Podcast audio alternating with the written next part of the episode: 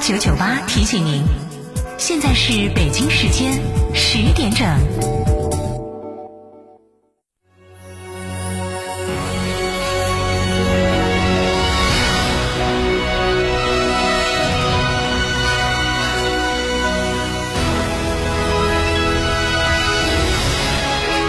成都的声音 FM 九九点八，成都电台新闻广播。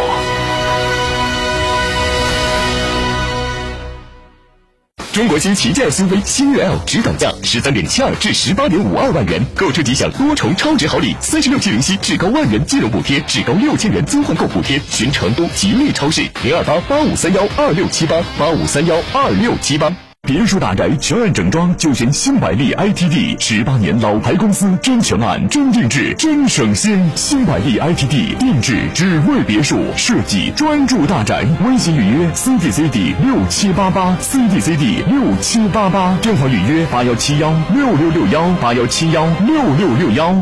吃火锅只点一道菜，怎么选都不对。营销也要拒绝单一。电视广播新媒体方案活动发布会层出不穷，告别纠结。天成传媒独家代理成都广播电视台电视广播看度 APP 广告经营业务，详询八四三三六九五五。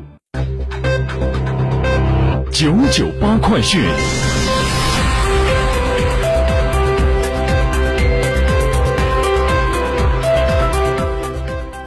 来关注这一时段的九九八快讯，我是栾潇。昨天，昨天是北京冬残奥会倒数第二个比赛日，中国残奥选手延续着出色的表现，共获得四金四银三铜，目前以十八金十八银二十二铜的成绩，继续位列奖牌榜第一位。国务院联防联控机制昨天召开电视电话会议，会议要求疫情较重地区。扩大核酸筛查范围，彻底阻断社区传播，用最短时间实现社会面清零。重中之重是外防输入，学校要提高核酸检测抽检比例，防止出现聚集性疫情。要针对奥密克戎传播特点，推广抗原筛查、核酸诊断监测模式。上海市新冠肺炎疫情防控工作领导小组办公室昨晚发布消息。进一步强化疫情防控工作有关措施，上海市民非必要不离户，确需离户的人员需要持有四十八小时内核酸检测阴性报告，来沪返沪的人员需持有抵沪前四十八小时内核酸检测阴性报告。通告自发布之日起施行，终止日期另行通告。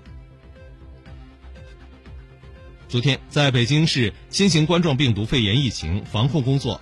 第两百八十八场新闻发布会上，据介绍，截至十二号的十六时，北京门头沟区新增一例确诊病例，为北京市某确诊病例的密切接触者集中隔离观察人员。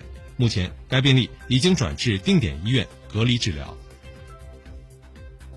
香港第三个中央援建社区隔离设施昨天交付使用，该隔离设施设有四百余个隔离房间。可安排约一千两百个隔离床位。当地时间十一号，乌克兰总统泽连斯基与美国总统拜登进行了约五十分钟的通话。泽连斯基在其个人社交媒体账号上表示，他与拜登进行了实质性的对话，双方同意采取进一步措施支持乌克兰，并加强对俄罗斯的制裁。当地时间三月十二号，俄罗斯总统新闻秘书佩斯科夫表示，俄罗斯总统普京将会与法国总统马克龙和德国总理舒尔茨通电话。美国和欧洲联盟十一号增加对俄罗斯经济制裁措施。美国总统拜登宣称，新一轮制裁将会对俄罗斯经济造成沉重打击。业界人士则警告，普通消费者将为制裁带来的产品价格上涨买单。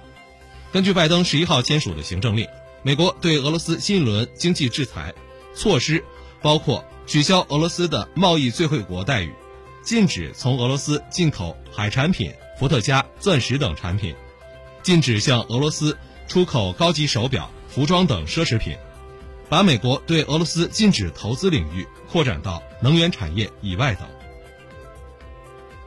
根据俄罗斯国防部当地时间十二号发布的战况报告。自特别军事行动开始以来，俄军已经使三千四百九十一个乌克兰军事基础设施瘫痪，其中包括一百二十三架无人机、一千一百二十七辆坦克和装甲车、一百一十五套多管火箭炮、四百二十三门火炮和迫击炮，以及九百四十三辆军用车辆。当地时间十二号，乌克兰总统泽连斯基表示，他希望和平进程能够落实到具体行动，而不仅仅停留在口头上。泽连斯基还表示，乌克兰和俄罗斯谈判团队目前已经开始讨论相关的具体议题。当天，俄罗斯总统新闻秘书和乌克兰总统办公室顾问均表示，俄乌谈判将会继续以视频会议的形式进行。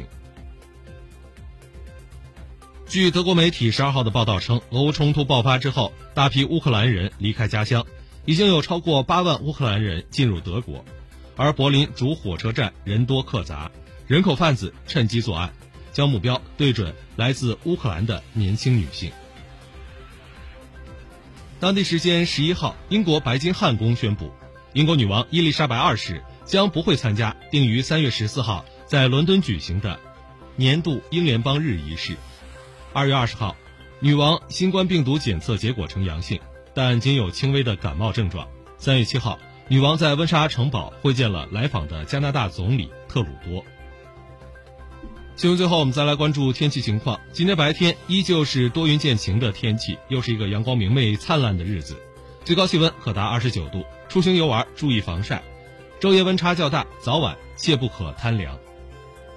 以上就是这一时段的九九八快讯，由兰霄为您编辑播报，感谢收听。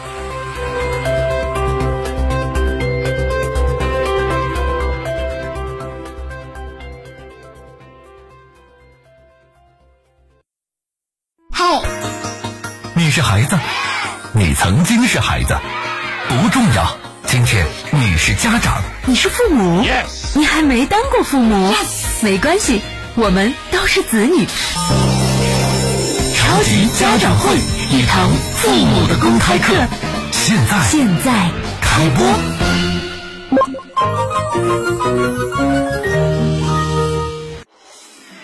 超级家长会，一堂父母的公开课。现在，现在开播。